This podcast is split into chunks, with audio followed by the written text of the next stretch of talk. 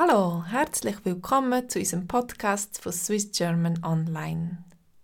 Das ist der Podcast für unsere Konversationsgruppe, wo sich immer am Montag am Abend am 9 Uhr trifft.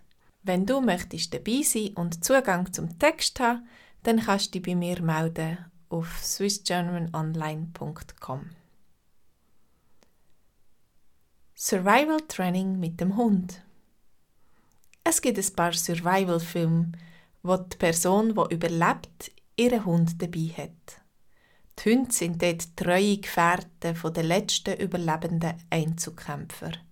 Im Mad Max ist der Mel Gibson alias Max seinem Hund das Hundefutter weg und im I'm Legend wird der Will Smith von seinem Hund vor Zombies gewarnt.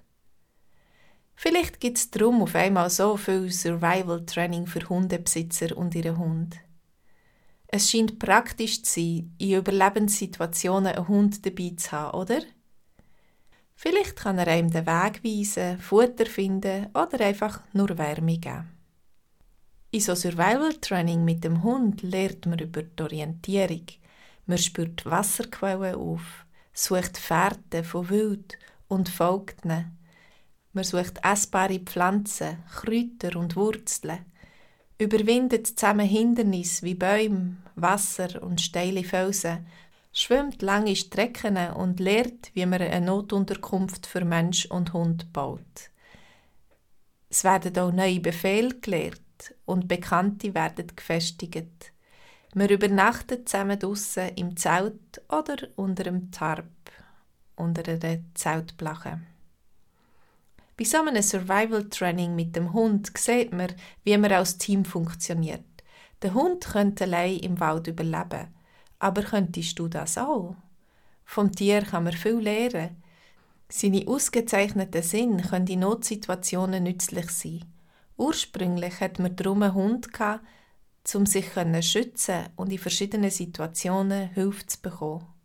In so einem Training muss man sich immer wieder auf den Instinkt das Bauchgefühl und den Sinn verlassen. Deine eigenen und die vom Hund.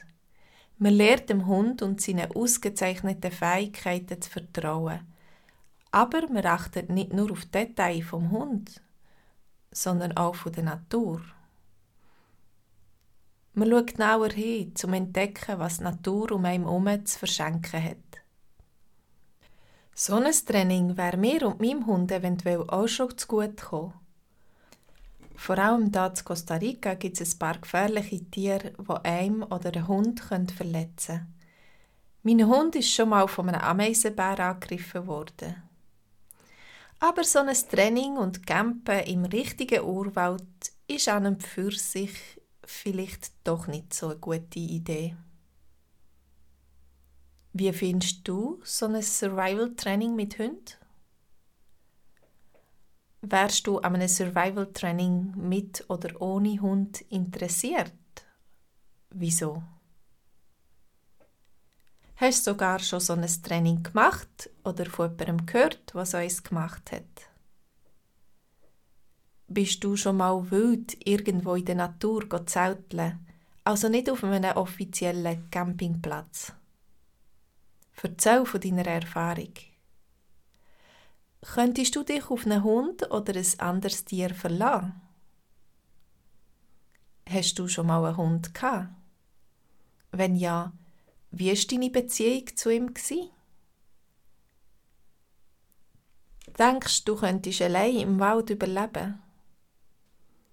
Hast du dich beim Wandern schon mal verlaufen? Wenn ja, was hast du denn gemacht? Verlässt du dich auf dein Bauchgefühl oder entscheidest du eher mit dem Kopf? Das sind die Ausgangsfragen für unsere Konversation in der Konversationsgruppe. Komm doch auch. Ich bin gespannt auf das, was du zu sagen hast. Tschüss!